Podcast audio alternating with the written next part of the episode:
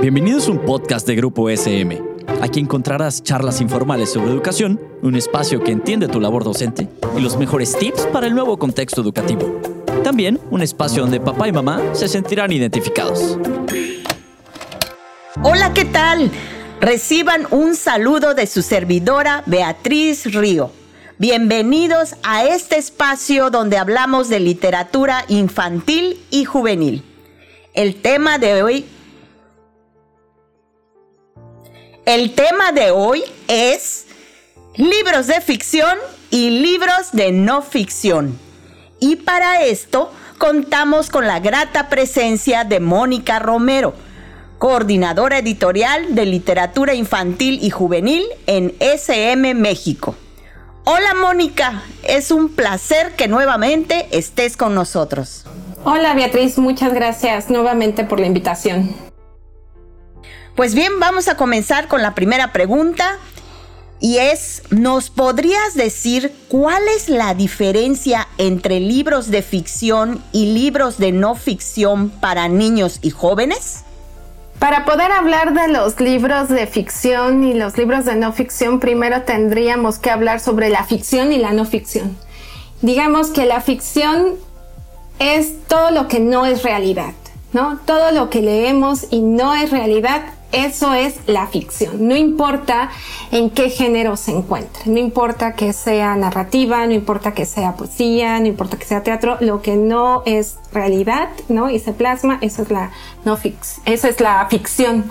Y la no ficción es la que sí es realidad, la que digamos que son como los datos duros. Mucha gente pensaría que la no ficción es como la ciencia. ¿No? Serían como todos estos temas de ciencia, pero también hay temas de política, de filosofía, ¿no? Y también lo que tengo que decir es que el término de no ficción viene realmente de, eh, es un término del, del inglés, ¿no? De non-fiction. Y nosotros lo conocemos más por libros informativos, ¿no? Los libros de no ficción y los libros informativos son exactamente lo mismo. ¿Qué tanto han ganado terreno actualmente respecto a los de ficción? Los libros creo que los niños y jóvenes siempre están ávidos de conocer nuevos datos, ¿no? Siempre son como que quieren conocer más sobre el mundo. Y poco a poco se han metido más a este tipo de libros de informativos ¿no? No sé si han ganado todo el terreno, digamos, de la ficción, ¿no? De la literatura de ficción, pero por supuesto que, que sí les interesa muchísimo, ¿no? Desde pequeños siempre están interesados como en los dinosaurios, ¿no? O desde más pequeñitos están interesados en los números, en la naturaleza. Esto ya estamos hablando de libros informativos. Mm, ha ganado terreno más bien dentro del mundo editorial en cuál han sido los formatos y cómo ha sido la manera de transmitir esta, estos libros, ¿no? Cómo hemos hecho estos libros informativos, ¿no? No solamente son datos duros, ¿no? Lo voy a decir, sino es también cómo lo transmitimos, ¿no? Hay muchos libros informativos que tienen mucho humor, ¿no? Y entonces esto también ayuda para que los niños y para que los jóvenes estén interesando más en los temas, ¿no? Creo que cada uno tiene su terreno bien puesto. Entonces, ¿cuál es el objetivo de los libros informativos? Uno de los grandes eh, objetivos o como una de las grandes noblezas que hace eh, los libros informativos en los niños y jóvenes es que despiertan la curiosidad de ellos. ¿No? Despiertan el querer saber más. Un libro informativo va a dar como ciertas pistas de algún tema, pero realmente les va a despertar esta curiosidad de ir a investigar más. Y ahora, bueno, que tienen el Internet, ahí se pueden profundizar más, pero no solamente porque ahí saquen los datos, sino porque ahí pueden encontrar otros libros que los pueden llevar a ahondar más en este tema que encontraron en un primer, eh, en un primer libro. ¿Estos libros informativos se pueden dirigir a todas las edades? Sí, todo, desde los más pequeños. Uno pensaría que los, los, los bueno, ya hay muchos libros para bebés, ¿no? Yo uno pensaría que para los más pequeños no hay libros informativos, pero si nos ponemos a pensar en los libros de cómo aprenden el uno, dos, los números, ¿no?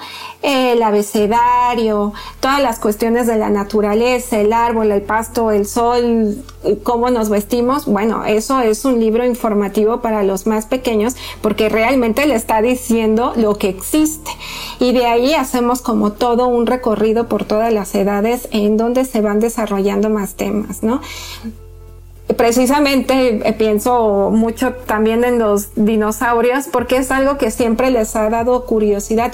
Yo creo porque es una especie que remite a una fantasía que tienen eh, los niños, ¿no? Como ya dentro de ellos y que bueno, es una cosa muy lejana, pero pues ahí empiezan a investigar, ¿no?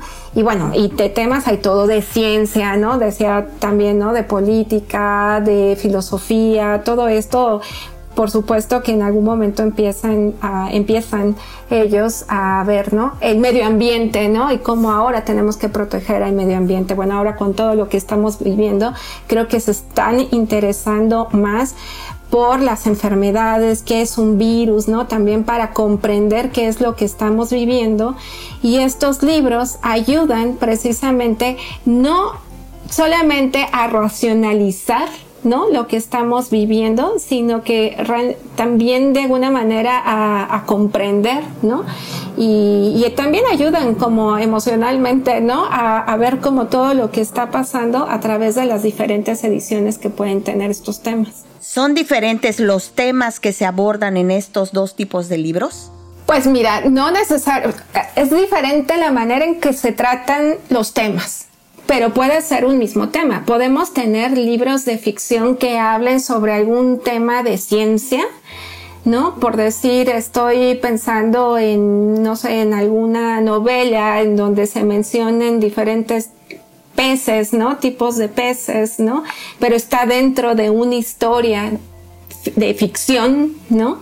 Y aún así van a aprender los diferentes tipos de peces. Y lo que sucede con los libros informativos es que dejan a un lado todas estas historias y subrayan específicamente las especies, ¿no? En donde se encuentran, eh, cómo tratarlas, cómo protegerlas, ¿no?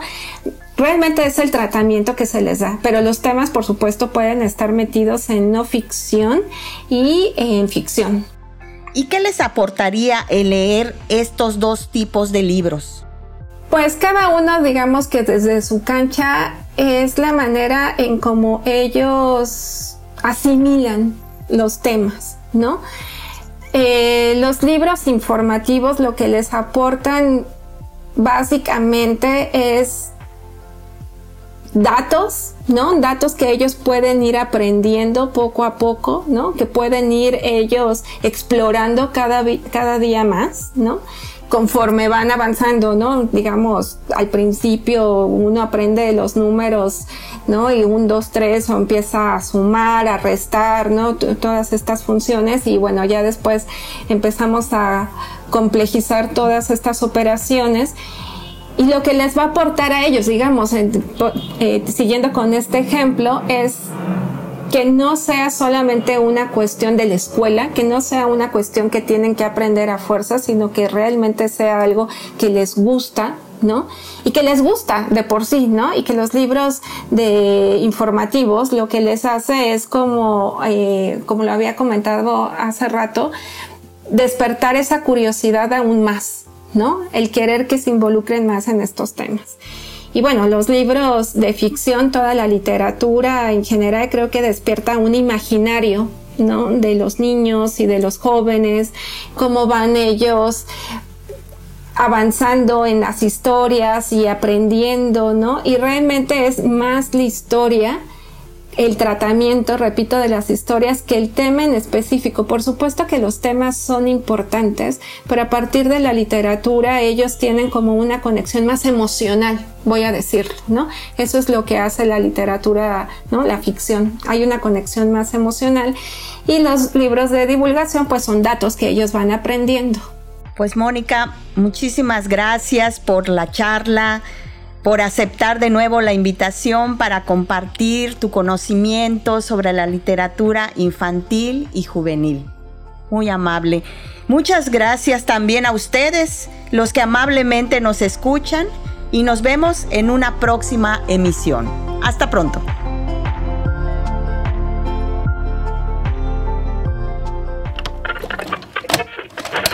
Esto fue un podcast producido por Grupo SM. No olvides suscribirte al podcast para que no te pierdas ninguno de los episodios. Síguenos en nuestras redes sociales y nos vemos la siguiente semana.